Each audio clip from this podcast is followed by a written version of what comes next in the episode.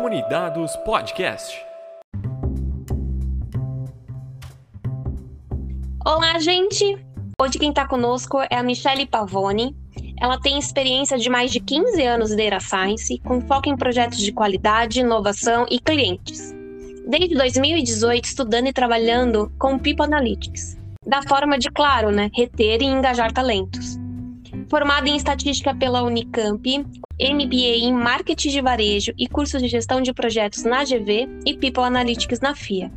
É, Mi, conta um pouquinho pra gente como é que foi sua trajetória até aqui. Se você quiser acrescentar alguma coisa na sua apresentação, fique super à vontade. E seja muito bem-vinda, é claro. Olá, pessoal. Gostaria primeiro de agradecer esse convite super especial para falar com vocês sobre um tema que eu sou apaixonada, que é, que é People Analytics.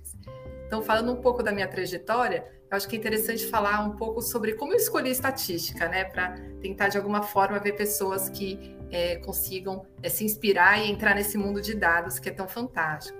Então, eu escolhi estatística lendo reportagens onde eu via que era embasada a reportagem em números, em dados. E aí eu via como que era rico isso, né? Como que de fato trazia uma confiança quando tinham informações, tinham dados que comprovavam o que a matéria estava falando. Então, é, tem uma frase de um estatístico chamado Demi que ele fala: em Deus eu acredito, todos os outros têm que me apresentar dados. Isso é fantástico, né? Então, numa empresa, para você falar com qualquer pessoa, seja o seu colega de trabalho, o seu gestor, o presidente, você vai sair muito mais conceituado, né? Ah, você vai agregar muito mais valor para o negócio quando você trabalha com dados. E vendo, né, falando de dados, é, vem aí estatística, vem matemática, vem tecnologia, diversas é, profissões aí que utilizam dados e tornam o processo mais robusto.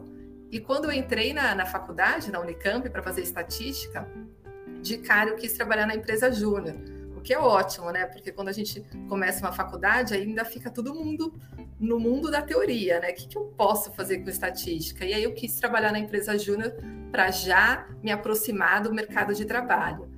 E por coincidência, desde então eu tinha afinidade com recursos humanos. Então eu comecei a trabalhar na diretoria de recursos humanos, é, auxiliando na contratação de, de alunos para trabalhar na empresa júnior, é, engajando eles. Então, desde então, eu já comecei a ver sinais de, de recursos humanos é, no meu dia a dia. E aí vocês falaram super bem, né? Eu, eu fiz aí estatística, fiz MBA e sempre buscando é, lados da educação para agregar na minha vida profissional, né? Porque a gente não sai da faculdade sabendo tudo, a gente tem que aí se atualizando à medida que o, que o mercado pede. Então, eu fiz People, eu fiz curso de Python, e eu acho que nesse momento da pandemia a gente aprendeu que o mundo digital veio para ficar, né? Então, eu também gosto de mesclar, de repente, estudar alguma coisa presencial para a gente ter uma troca, né? Fazer um network no momento daquele cafezinho, e virtualmente para a gente ganhar tempo e conseguir se dedicar aí a, a muitos fatores. E, e aí, pensando em empresa, eu comecei a trabalhar na Nielsen, onde eu fiquei aí aproximadamente 15 anos trabalhando com cliente, inovação, qualidade. Passei aí por algumas empresas e hoje eu estou na Pfizer trabalhando na diretoria de inovação com, com Data Science. Então, mais Melhor empresa não há, não é mesmo? Por esse momento ah, que a gente está vivendo. A secretária hoje em dia, né? É, eu sou apaixonada, é uma empresa maravilhosa. Exatamente, todo mundo sabe quem é, né, qual é essa empresa e a importância que ela está tendo para o momento que a gente está vivendo, né? Eu acho que nunca a gente valorizou tanto a indústria farmacêutica. Tá certíssimo, isso mesmo, Paty. Muito legal. Legal, Michele. É, eu ouvi falar, você falando que formou ali em estatística pela Unicamp. É, acho que você é minha veterana, né? Eu também fiz estatística na Unicamp, formei ali nos últimos cinco anos, né? Mais recente. É, e compartilhe também da visão ali da, da, área de dados, ser totalmente ali é, background estatística, matemática e tudo mais, né? E ali, falando um pouquinho de ciência de dados, eu queria saber de você ali como, que você, você, na sua visão, faz um cientista de dados e como uma pessoa ela pode se tornar um cientista de dados, né? Ali, seja com uma faculdade ou é, por conta própria, né? Tem algum rumo, assim, que você, você indica, né? Eu acho que primeiro seria interessante as pessoas saberem o que, que é né, o, um cientista de dados. E é, eu vejo que é um, de uma forma bem resumida, um cientista de dados ele é responsável por analisar dados, aplicando técnicas estatísticas mais avançadas para obter insights, para poder ajudar as empresas a tomarem decisões, a pensarem em estratégia. É, então eu acho que é importante as pessoas terem em mente isso, né? Essa questão de dados. E falando em dados, o Léo já mostrou que ele é um pouco mais novo do que eu, né? E a gente pode pensar que nesse mundo atual a gente tem muito dados. Então, bem antigamente, a gente tinha. Como que era o mundo da, da paquera, né? A gente tinha bailes. Então, tinha lá o casalzinho dançando, tinha a vassoura. Pensem hoje como essa questão, né, do, do crush. A gente tem o Tinder. Então, há pouco tempo eu estava vendo que mais 1,6 milhões de, de match, aquela ação de escolher ou não um parceiro no Tinder, é gerado por minuto no ano de 2020. 1,6 milhões. É muita informação, é muito dado. Então imagina isso, a gente está falando do Tinder, a gente tem Instagram, a gente tem Face, WhatsApp, Google. Nossa, o povo quer exercer amor com vínculo mesmo, e sem vínculo também, né? É, agora, isso é oportunidade, Paty, são dados, né? E tem uma, uma informação da IBM de mais ou menos 2013, que ela fala que 90% dos dados que há no mundo, eles foram gerados, criados apenas nos dois últimos anos. E a cada dois anos, a gente dobra a taxa em que esses dados são produzidos. Ou seja, né? Contra dados, eu falo, não há argumentos. E a gente precisa de cientistas de dados, a gente precisa de pessoas que trabalhem né, com BI, pessoas que transformem de fato dados em informações, porque é o que tem, né? E aí, pensando um pouco na, na minha rotina, que o que o Léo perguntou, acho que a, a, rotina, sem dúvida, é, a minha rotina é muito dinâmica e ela tem possibilidade de aprendizado constante, né? É, a gente consegue trabalhar em diversos lugares. Eu falo que o lugar que tiver dado tem possibilidade de ter um cientista de dados. Então, é, a primeira coisa que eu acho, né, pensando como, como, cientista, a gente tem que entender uma pergunta de negócios. Então, não, nem sempre é fácil, né? Chegar numa reunião e a pessoa falar, opa, eu tenho uma pergunta de negócio. Não, muitas vezes a gente tem que auxiliar as pessoas a obterem uma, uma pergunta de negócio, definir qual é o problema, né? Definir qual é a dor. A partir disso, aí vem todo o demais, né? A gente pensar quais os dados que a gente precisa para poder analisar essa pergunta, responder, tem toda uma parte de preparar os dados. Então, tem uma piadinha que, que faz assim: pergunta, né? Quem aqui gosta de dados limpos? Todo mundo levanta a mão. E quem gosta de limpar os dados, né? Ninguém levanta a mão. E é uma etapa essencial, porque se você chegar lá no final, você está fazendo uma apresentação e tem um dado errado, você tem que voltar tudo. Então, tem que destinar muito tempo a isso, essa parte de, de qualidade mesmo dos dados. Tem uma parte de análise exploratória que é fundamental, então a gente, antes de sair aplicando técnicas muito avançadas, eu gosto de sentir os dados, eu falo, eu gosto de colocar as uhum. mãos no, nos dados para poder entender o que, que eles estão falando. E aí vem análises mais avançadas, né? Que é aquela parte deliciosa da gente pensar é, numa análise mais avançada para a gente extrair informações que uma pessoa que não, não tem esse background vai conseguir, né? Então, muitas vezes, ao invés de descrever o que aconteceu, com análises mais avançadas, a gente vai descrever o que, que vai acontecer, né? A gente vai pensar no futuro. Então, isso que é, é fantástico. E aí vem a apresentação, que todas essas etapas são muito importantes, né? E a apresentação é algo que a gente tem que destinar tempo para pensar com quem que a gente vai falar, né? Quem é o nosso público-alvo? Então, puxa, se eu estou falando com o Leonardo, que é formado em estatística, tem todo esse conhecimento, o meu linguajar vai ser outro. Mas se eu estou falando com alguém que de repente é de marketing, então eu que estou na fase, alguém que é, um, é um médico, é um farmacêutico, a minha linguagem vai ser outra. Então é fundamental a gente conhecer o nosso público-alvo para de fato pensar como a gente vai apresentar tudo isso. E o ciclo de aprendizagem, né? Então, pensando no que a gente faz, a gente tem que aprender constantemente. Então, a partir do momento que a gente apresenta, a gente tem que pensar como a gente vai medir tudo isso, o que, que deu certo, o que, que não tem e o que, que eu posso fazer além, né? Então, é testar sempre. A gente tem que testar, testar e eu falo e não parar nunca. E é. pensando aí que vocês também perguntaram como se tornar um cientista, eu achei bem interessante que justamente na banca a gente estava conversando sobre isso. É, tem tanto exemplos mais comuns, né, de pessoas que fizeram uma graduação na área de exatas, que pode ser tanto estatística, matemática, computação, engenharia, e pessoas que se aprofundaram depois numa pós-graduação em Big Data, Machine Learning, ou até mesmo pessoas que não, de repente foram para uma uma área mais estratégica para poder complementar uma visão técnica que já tenha.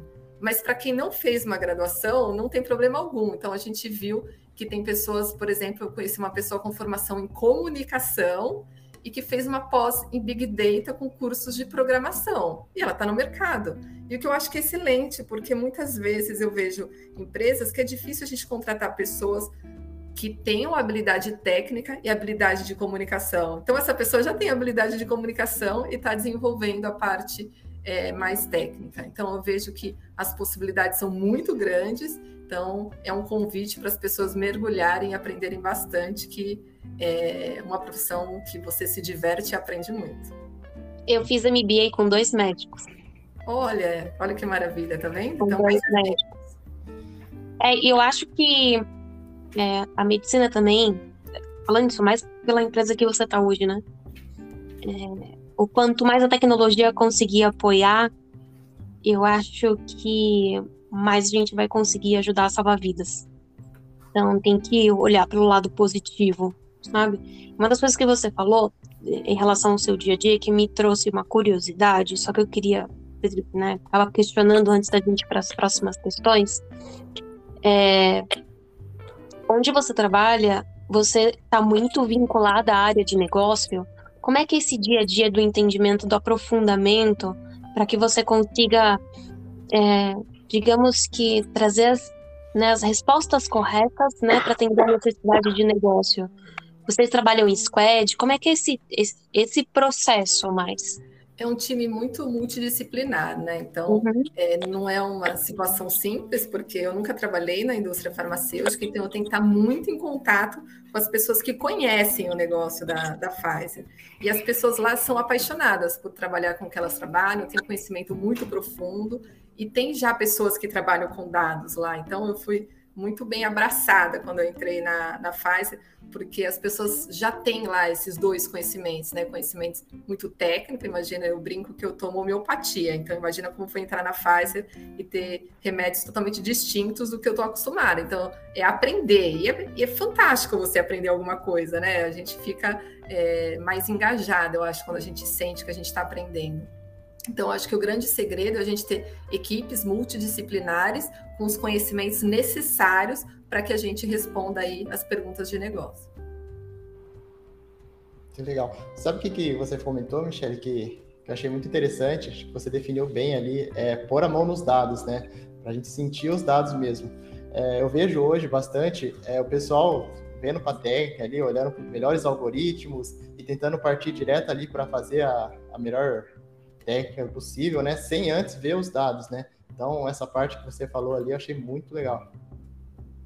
Que bom, que bom, Léo. Acho que é, é, isso mesmo. E a gente vai aprendendo, né? Às vezes, é, a gente está com alguém da minha equipe querendo é, ajudar de alguma forma, e às vezes eu falo, puxa, me passa os dados, que eu preciso tocar neles. E às vezes, vendo os dados, eu consigo ter mais insights, pensar em como, em como ajudar. É, e pegando até um gancho aqui na minha área de arquitetura, né, arquitetura de dados, é, é muito importante assim, a gente conseguir ter esses dados acessíveis para vocês conseguirem aplicar as hipóteses, aplicar os algoritmos para vocês chegarem a algum insight, né?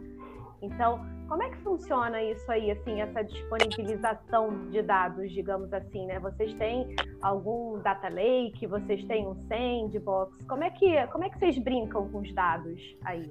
Eu tenho a felicidade, Thaís, de na Pfizer eu não precisar construir os dados. Tem uma, uma equipe de, de digital que ela é responsável por armazenar todas as informações. Então, é, eles sofreram, digo, antes de eu chegar, porque quando eu cheguei, toda essa estrutura de dados já estava pronta. Então, eu elogio muito eles, quando né, eu participo de pessoas onde eu tenho, de reuniões que eu tenho que apresentar já o resultado. É, eu gosto muito de reforçar essa parte anterior, que foi feito essa estrutura de dados, foi aplicado o controle de qualidade para poder chegar onde a gente chegou, já conseguindo analisar os resultados. E uma coisa que eu também acho importante é que é a gente não esperar o momento perfeito dos dados, que para mim não existe essa perfeição. A gente tem que sempre buscar a qualidade dos dados, mas se a gente for esperar a perfeição, a gente não analisa nunca, né? Então, eu gosto de ir trabalhando com o que a gente tem hoje, sempre sinalizando, obviamente, tem que ter um nível de qualidade, é, mas não esperar a perfeição. Então, hoje na Pfizer os dados estão muito bons, mas a gente sempre busca novas informações para a gente conseguir ter análises ainda mais completas, né? É, aí aproveitando assim e pegando um gancho assim é, da empresa é, que você está hoje, é, como que a Pfizer utilizou é, a ciência de dados para esse momento de pandemia, né? É, claro, obviamente o que você puder compartilhar com a gente, né? Claro, claro. você teve algum da área de people que trouxesse um ganho, até mesmo fora da área de people, né? Enfim, como que a Pfizer conseguiu usar esses dados no contexto da pandemia? Tá? Vou dar um exemplo para vocês. Eu entrei na Pfizer em junho de 2020, em plena pandemia, né? Então, algo que me chamou muita atenção, que eu nunca tinha pensado sobre isso, é a questão da gente estimar a demanda de medicamentos. Então, imagine que durante a pandemia tem medicamentos que a demanda aumentou muito, então por exemplo, medicamentos estão relacionados a internações hospitalares e outros medicamentos vão pensar que a gente deixou de fazer exame, a gente deixou de cuidar de vai, doenças, sintomas que antes a gente fazia muito, né? Então, o que era crítico, a gente deu foco, mas o que era, não foi crítico, a gente deixou para segundo plano. Com isso, a demanda de alguns medicamentos também caíram. Então, é, a gente teve que estimar isso, porque não podia faltar medicamentos críticos. Então, a gente tinha que estar preparado. Então, imagina o desafio de você estimar a demanda de um medicamento que você não sabe, você nunca teve uma experiência histórica para poder pensar sobre isso. E muitos fatores influenciavam, que podia ser, por exemplo, a flexibilização de, de distância social, de, de máscara, tem um feriado, tem né, tem diversos fatores que a gente não previa que estavam afetando isso. Então, foi um trabalho multidisciplinar, não fui só eu que participei, de, tinha médicos participando, pessoas da área de negócio, pessoas que são responsáveis pela produção, porque não é assim, ah, um hospital XPTO me pediu mais do medicamento A. Não, não é que é fácil produzir, né? Não é só colocar na caixinha e enviar. Tem toda uma produção que envolve diversos... Tem tempo, né? Exato. Uma validade, né? Exato, uma validade. Então, são muitos fatores. Então, um dos projetos que eu participei foi justamente estimar a demanda de medicamentos em tempo de Covid. Muito legal. É legal e importante, né? Porque às vezes a gente faz uma análise de algo que você. Puxa, será que isso é importante mesmo? Isso a gente sentia na pele o quanto era importante, né? São vidas, né? Como vocês comentaram no começo, a gente está falando de vidas de pessoas, é um respeito que eu sinto que a Pfizer tem e a gente se sente ainda mais motivada a participar de projetos como esse. É, e, e é um impacto direto na população, né? Então, você consegue perceber a relevância muito fácil, muito fácil. E e eu acho que fez todo sentido o que você falou da preocupação de deixar coberto, né? Ter essa cobertura dos produtos que não podem faltar de jeito nenhum. Então, muito legal, deve ter sido um momento de suma importância, até para sua carreira, né? De você Sim. ver um negócio tão bacana no ar, funcionando e trazendo resultado e, e ajudando a população. Realmente muito legal mesmo. Eu vou até aproveitar esse momento que a gente está falando de pessoas, de né, esse olhar mais sensível para perguntar em relação a People Analytics, né? Como é que esse tema entrou na sua vida? Como é que te chamou a atenção para você estudar esse caminho? Que eu escuto, eu particularmente na minha carreira escutei muito pouco. Eu queria saber de você. O, o, tema de RH, né? Vamos começar por RH, já entrou na época da faculdade para mim, né? Então, uhum. aí o tempo foi passando, e a partir do momento que eu virei gestora, eu comecei a ter um olhar ainda mais atento, né? Essa questão de desenvolver pessoas. E eu comecei a usar números para mim mesma, né? Com a minha equipe, com uma forma de pensar em diversos fatores, seja clima organizacional, seja na contratação. E aí chegou um momento é, que eu estava na, na Nielsen que eu queria alguma coisa diferente, porque eu já estava há muitos anos e eu sentia a necessidade de mudar.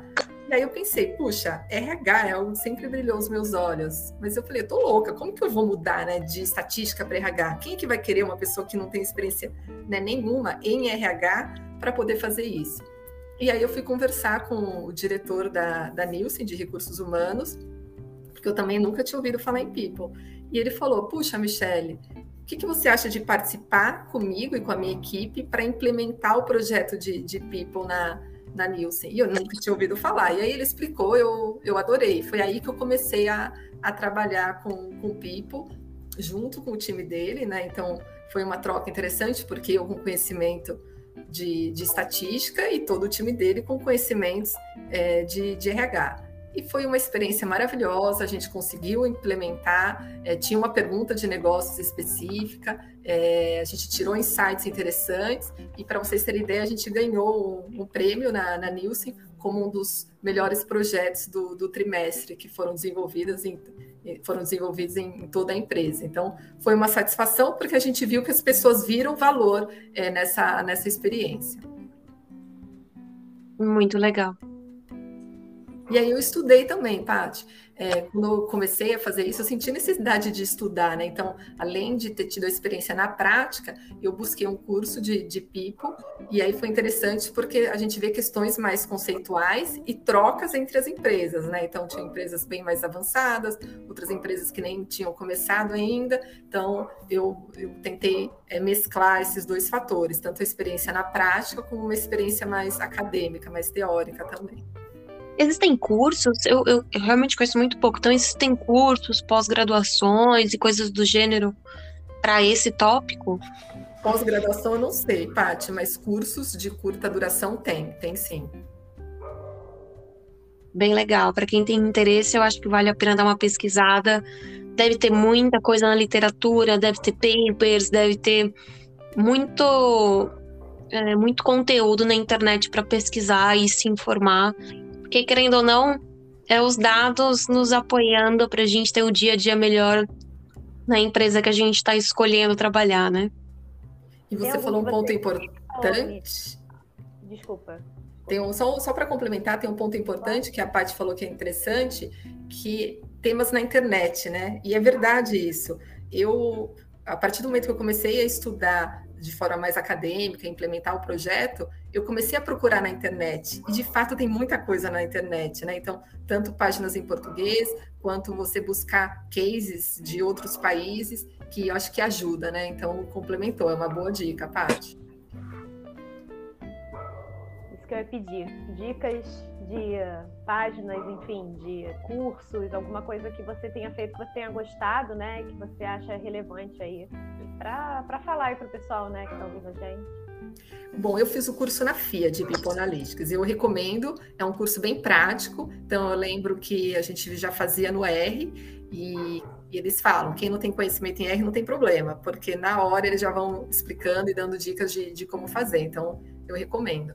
Agora, na internet, eu não lembro de nenhuma página específica. Então, eu acabo procurando mesmo alguma, por exemplo, análise de sobrevivência para People Analytics, que é uma técnica que eu adoro. Então, eu coloquei esse tema e aí eu fui lendo é, cases e até mesmo colocar, né, cases de People Analytics. Aí você vai, uma, uma pesquisa vai buscando a outra. É, ouvir esse podcast, acho que também é bem interessante para poder já se introduzir no, no assunto. Ai, adoro pessoas que nos ajudam a vender. É. E, e, e também, para quem quiser, tem um filme chamado Moneyball. Quem quiser assistir, Sim, é interessante. Esse filme. Esse filme é, é justamente ele fala como formar times de alta performance. Então, tinham lá jogadores que eles estavam desvalorizados. E aí, é, o técnico começou a avaliar as características desses jogadores, que teoricamente não eram caros, e aí ele alocou no lugar certo. Então, acho que é conhecer né, a competência dos funcionários, as habilidades para poder alocar no lugar certo. Porque se você não está no lugar certo, você não vai render da mesma forma. Então, já começa a dar dicas aí de, de people. Muito legal. Muito legal. É, ainda nesse meio do People Analytics, é, eu queria saber ali, acho que está bem claro que People Analytics ajuda muito né, no, no na empresa. A gente queria saber de uma métrica de sucesso para você ver que, que mostra que o People Analytics está ajudando mesmo a empresa, de fato, né? Uma coisa que, que, que seja uma métrica ali que mostre que está de fato tendo um sucesso, né? Léo, eu acho que a partir do momento que eh, a gente começa, as empresas começam a trabalhar com people, elas já saem de um patamar para outro. É, então, esse eu acho que já é uma métrica interessante, que é 0 ou 1, um, você começar a, a, trabalhar. Mas outras métricas vai depender muito da pergunta de negócio. Então, por exemplo, ah, eu quero trabalhar com, com turnover, eu tenho um problema de alto turnover na minha empresa e eu quero trabalhar com isso. Então, você vai avaliar uma métrica de turnover, né? Então, você uhum. pode avaliar todo o histórico, como é que está a situação, e você vê uma evolução, né, internamente ser definida uma métrica, de repente buscar é, referências de outras empresas, para aí sim você poder né, ver se você está melhorando ou não. Então, vai muito da pergunta de negócio, que pode ser, por exemplo, também avaliação de engajamento. A gente tem aí todo um desafio em melhorar a, o clima da, da, das empresas. Então, puxa, eu posso medir isso, né? Qual é a minha tendência histórica com relação ao meu score de engajamento? Então, eu penso numa métrica, numa, numa meta, e aí eu vou avaliando como que está a tendência da empresa. Então, a dica é pensar de acordo com a pergunta que você tem, a dor que você tem no, com relação às pessoas na sua empresa. Então, isso é a prática mais comum mesmo? Ah, eu acredito que sim. Ah, então é, acaba sendo muito particular, talvez da cultura da empresa, né? Sim, e vamos pensar, por exemplo, no, no, na questão de turnover. Puxa, se eu já tenho, hoje eu tenho um turnover, por exemplo, de 5%. Ok, já está muito bom o turnover. Vamos, quer melhorar? Vai ser algo relativo ao que você já tem hoje. Então, se eu tenho uma empresa que tem um turnover de 40%, é óbvio que tem que ser uma coisa próximo da realidade do que a empresa está passando. Entendi. É, principalmente, por exemplo, todo mundo aqui é de dados, sabe que o cenário tá muito agressivo, né? Tá todo mundo se roubando, tá uma beleza, né? Negócio. Para vocês terem um exemplo, uma das minhas melhores amigas, eu fiz um post no LinkedIn de uma vaga divulgando. Aí minha, uma das minhas melhores amigas marcou uma pessoa. Aí eu fui, chamei ela para agradecer, né? Falei: "Nossa, amiga, muito obrigada que você ela que você indicou alguém. Eu vou dar uma olhada no perfil". Fui olhar o perfil, era uma recrutadora. Ela não, é que eu tava usando já o seu post que muita gente tava interagindo para procurar pessoas também. Até os amigos Caraca. estão fazendo isso, entendeu? Então, em dados, o cenário tá muito agressivo, né? De, de busca, de. É, é, e de, de como a gente encontrar as pessoas. Você acha que é na parte de People Analytics das empresas que querem manter essa galera, né? Que está sendo muito valorizada. Tem alguma coisa que você indicaria para usando, né, a gente seguindo o mesmo raciocínio, né? Que você indicaria para tentar fazer uma retenção nesse aspecto? Tem algum número que poderia chamar sua atenção pela sua experiência? Eu acho que o mais interessante é a gente entender o que está gerando esse, esse então, a gente pode aplicar algumas técnicas estatísticas para poder identificar, né? Puxa, o que está gerando esse turnover na empresa? Porque cada um tem uma percepção diferente. Quando eh, eu fiz especificamente um projeto desse, né, de, de tentar entender o que, que gera o turnover. E no começo era uma, uma discussão boa, que eu falo que é normal a gente divergir sobre o que gera o turnover. Então, a gente tem que fazer essa fase exploratória para a gente ter diversas variáveis, diversas informações para a gente testar. E depois o modelo vai ajudar a gente a convergir para uma mesma opinião. E até mesmo quando eu, antes de fazer esse case, eu fui buscar na internet outras experiências relacionadas a turnover. E aí eu posso falar, porque está na, tá na, na, mídia, e quem quiser procurar, foi um case da, da Nielsen mesmo dos Estados Unidos onde eles estavam, eles descobriram que movimentação lateral dentro da empresa auxilia muito a reduzir o turnover. E eu acho que faz total sentido, porque muitas vezes a gente sai, é, seja porque a gente não está se sentindo, que a gente está aprendendo, ou porque tem, a gente tem algum problema com, com o gestor. A partir do momento que você faz uma movimentação lateral, você muda de gestor, você passa a aprender mais, porque você está vivenciando uma realidade que não é da área que você estava. É, então, o que eu penso é relacionado a essa questão de turnover é que a gente tem que entender o que está gerando, né, em primeiro lugar. E aí utilizar people para comprovar isso, né? A gente identificar, é, mensurar é algo que, que de fato traz relevância para o resultado do, do negócio. Então, acho que a partir do momento que você entende, eu acho que é mais interessante do que de fato você tentar ter uma meta super agressiva no começo. Eu tentaria ir aos poucos na, na meta para a gente de fato conseguir alcançar e não ficar decepcionado em reduzir X% num curto espaço de tempo. Mas a Nielsen, ela reduziu, é, na, nesse case dos Estados Unidos, ela reduziu é, de uma forma bem significativa o turnover, tomando aí, ações com base em People Analytics.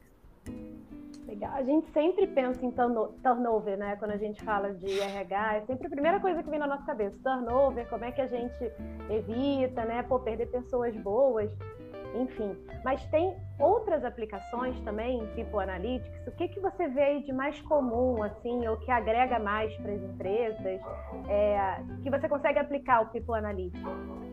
É, o interessante, Thaís, que a gente pode aplicar People em todas as etapas de um funcionário dentro da empresa, desde o momento que ele é contratado até o momento em que ele passa pelo desenvolvimento dele, até a gente pensar em como reter ele motivar e até o turnover, como a gente estava tá, conversando. Então, se você for pensar no, no, momento de contratação, ele ajuda muito, né? A gente identificar quais são as competências que eu preciso para uma determinada cadeira. É, quais são as competências que a equipe, né, que essa pessoa vai fazer parte tem? Quais são os gaps? E a partir do momento eu, que eu tenho isso mapeado, eu consigo contratar com muito mais eficiência uma pessoa.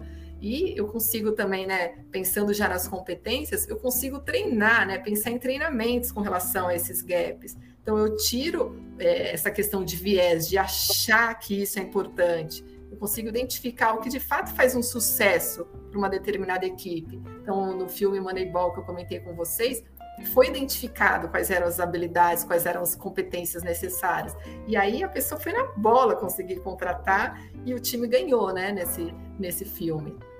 É, eu penso também um outro exemplo é com o clima organizacional. Então, a gente normalmente responde aí um questionário com 20, 30 perguntas.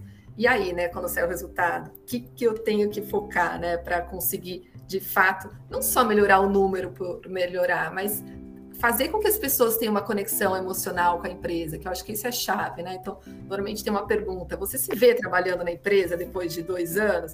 Puxa, vamos fazer com que as pessoas respondam sim. Acredito fortemente que eu vou estar aqui após dois anos. Então, People vem para identificar, né? Quais são de fato as informações, as ações que a empresa tem que focar para reverter esse cenário. Então, eu também fiz um, um outro projeto é, relacionado a clima organizacional é, onde foi demonstrado que a variável mais importante era que, as, que, os funcionários eles não viam que ações concretas eram tomadas com base na resposta que eles davam de, de people. Então, puxa, a partir do momento que eu identifico o que é isso, vamos tentar reverter. E aí eu acho que basicamente eu penso nessas, nesses fatores, né? nesses exemplos de, de projetos, mas são muitos, eu acho que são infinitas as opções. O importante é que muitas vezes a gente tem que identificar qual é a dor de recursos humanos para a gente validar hipóteses ou até mesmo eliminar, né? Porque às vezes a gente acha que é uma coisa é outra, mas o, o rico é que são infinitas opções que a gente consegue aplicar de people e melhorar a qualidade de vida, né? Exato, exato. É onde a gente passa a maior parte do tempo, né, no, no trabalho. E pensando aí no, no momento remoto, é, a gente precisa de fato ter essa conexão, né? Porque a gente está tanto tempo passando de frente para a tela, com reuniões atrás de reuniões, sem aquele cafezinho. Então, é, People acho que ajuda muito nesse cenário também. Muito legal. Não sei a Thaís, a Paty, o pessoal que está ouvindo, mas eu estou me sentindo num mar aberto aqui de possibilidades que eu estou descobrindo e eu não sabia, né? Então, tá sendo bem legal. É, pensando um pouquinho na área de RH, tive uma pergunta. É, quando a gente pensa assim, em RH, a gente pensa bastante em pessoas, né? Menos número é, e tudo mais. Eu queria saber de você se você sente um, uma resistência assim da liderança de RH para o uso de analytics, né? se você vê o mercado é, uma relação mais de, de insegurança, de, de, resistência com, com esse uso de, de, entrar com dados e tudo mais, né? Sabe uma coisa, Léo? Eu estava lendo uma reportagem semana passada e ele estava falando que desde a nossa infância, da nossa pré-adolescência, a gente já recebia uma grande influência dos nossos pais e dos nossos professores separando a gente. Como, ah, essa pessoa ela é boa em humanas, essa pessoa ou ela é boa em exatas. Esse tipo de, de separação ela não é boa, né? Ela reforça um pouco como se a gente não fosse capaz de lidar com duas habilidades simultâneas, com duas expertises simultâneas e acaba limitando um pouco o nosso crescimento pessoal e profissional, né? Então, eu vejo que isso é um dos fatores e a gente tem que quebrar esse paradigma. Então, quando a gente falou daquela pessoa que ela fez uma graduação em comunicação e depois ela foi fazer uma pós em Big Data, ela está quebrando esse paradigma. Ela está indo atrás e melhorando nessas separações né, de humanas em exatas que não deveria ter. Então, acho que esse é um, um dos pontos. A gente tentar quebrar esse paradigma e fazer com que qualquer um pode trabalhar com dados. Lógico que de repente o Leonardo pode ter uma habilidade em mergulhar em fórmulas, em técnicas muito específicas, mas isso não impede, por exemplo, que a Patrícia consiga utilizar os dados, interpretar e trazer boas experiências e insights para a empresa. Então eu vejo que esse é um, um dos pontos que a gente tem que quebrar esse, esse paradigma. Além disso, né, eu vejo também que tem uma questão da falta de preparo de algumas pessoas em utilizar os dados. Então, quantos de vocês já não fizeram uma análise maravilhosa, foi apresentado e foi colocado na gaveta? Então, acho que é, esse é um segundo ponto também, né? Além da gente ter pessoas, uma equipe multidisciplinar que tenha conhecimento com relação a, a, números, com relação a RH, a gente tem que dar o exemplo, né? Eu acho que o exemplo tem que vir de cima para baixo em utilizar essas informações, né? Não é fácil? Não, no primeiro momento acho que não é fácil a gente conseguir tirar esses insights, mas a partir do momento que a gente aprende, torna isso é, a nossa rotina, o nosso dia a dia, fica muito bom. Então a gente, a gente consegue ver um resultado final muito mais assertivo, um resultado onde a gente consiga sair de um patamar que a gente não tinha alcançado antes, né, com achismos. Então eu vejo que esse esse é um segundo ponto também. E o terceiro, eu brinco, é porque as empresas não sabem o potencial de people. Porque a partir do momento que as empresas conhecem o potencial que People Analytics tem, também não vão largar mais, porque ajuda muito, né? Então, eu quando vou fazer uma análise, uma apresentação, eu brinco, eu falo que a, ideia não é atrapalhar, né, ou dificultar o trabalho de alguém, é facilitar e tentar de alguma forma contribuir para que esse trabalho fique, fique melhor. Então, eu penso nesses três cenários. Muito legal. Mi, assim, escutando você, fica muito claro que você tem uma bagagem técnica que te ajuda muito no contexto de tudo que você está falando. Como é que foi essa virada para você? Porque é nítido que em algum momento você era alguém que estava fazendo os modelos na linha de frente. Você hoje constrói esses modelos? Como foi sair desse momento, né, de de só estar tá mergulhada no mundo técnico e passar para um, um momento de liderança, é, de gestão de pessoas em si. Conta um pouquinho para gente como está sendo essa sua experiência ou como foi, né? Que eu acho que já faz algum tempo que você está liderando. Eu acho que no fundo acaba sendo um processo muito natural, Paty, porque eu, eu penso que não necessariamente é a partir do momento que você é, é, recebe uma promoção e vira um coordenador e um gerente, você trabalha com o desenvolvimento de pessoas. Você pode fazer isso sempre, né? Então, por exemplo, você é contratado por uma empresa como estagiário. Aí depois de seis meses entra outro estagiário. Naquele momento você já pode exercer esse papel de você liderar, desenvolver pessoas. Vai muito, acho que, da pessoa querer, né? Tem que ter uma afinidade.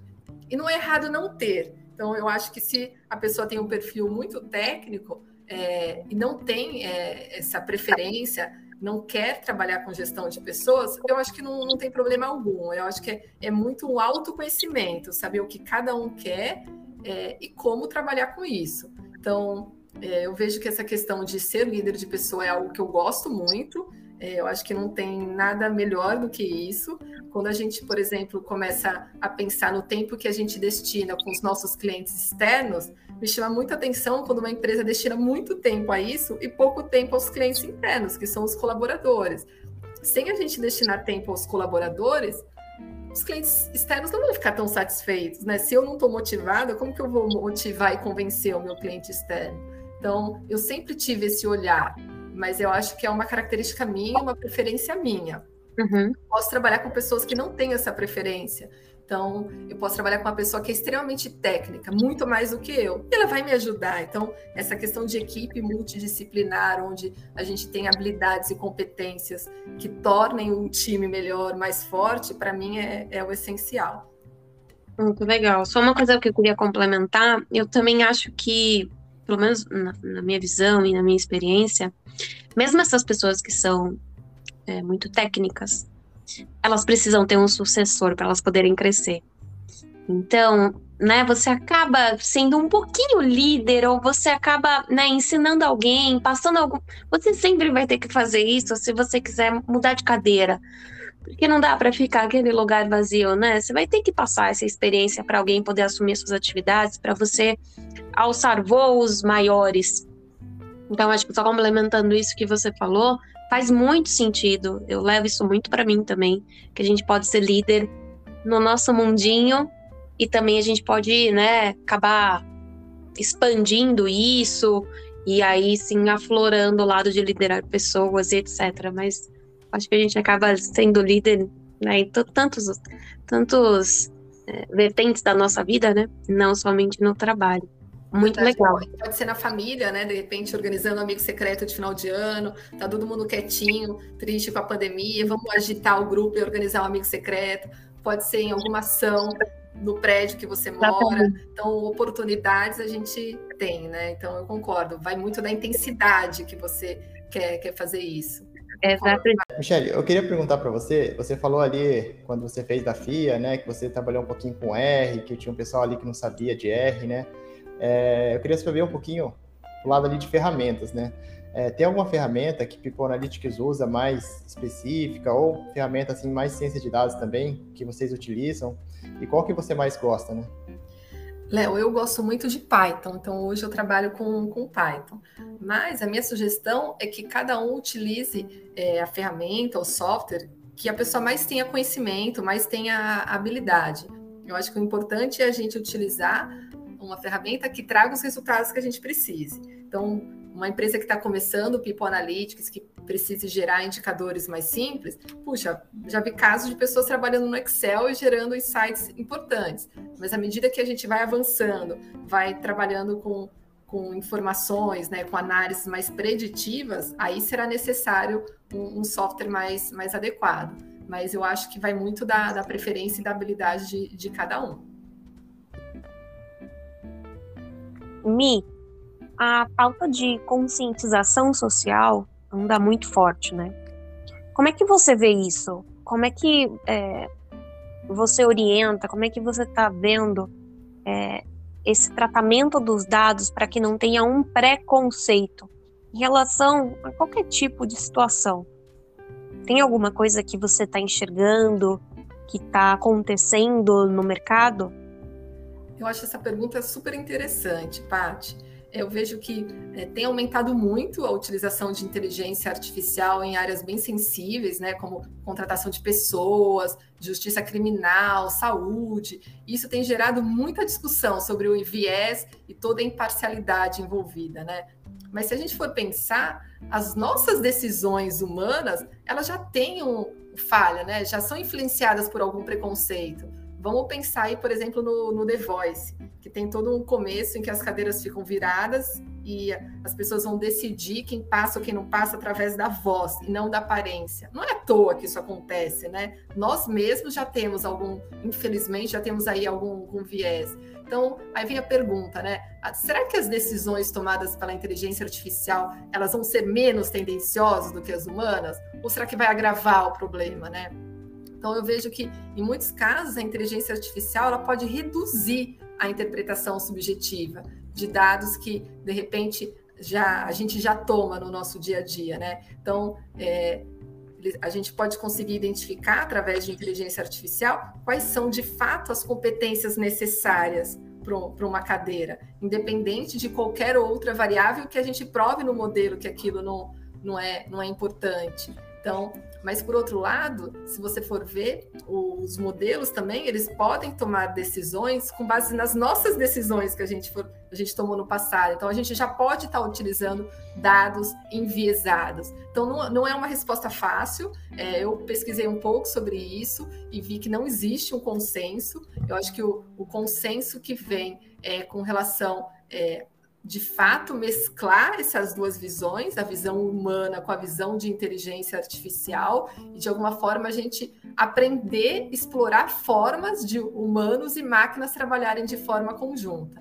Então, tem que investir mais pesquisa com relação a viés, disponibilizar mais dados, sempre respeitando a privacidade, que eu acho que isso é interessante, e ter uma abordagem multidisciplinar, né, para todo mundo aprender e a gente com foco em quê? A gente reduzir qualquer tipo de discriminação. Então, não dá para a gente ir de olho fechado em padrões, em comportamentos que nós, seres humanos, temos, e nem de olho fechado no resultado de um, de um modelo sem ter uma, uma análise. Mas eu acho que a, a, o X da questão é a gente explorar isso, explorar uma forma de trabalhar de forma conjunta, né? Nós, seres humanos, com, com as máquinas. Ninguém vai substituir ninguém nesse campo mas a gente tende a aprender muito com esse trabalho conjunto.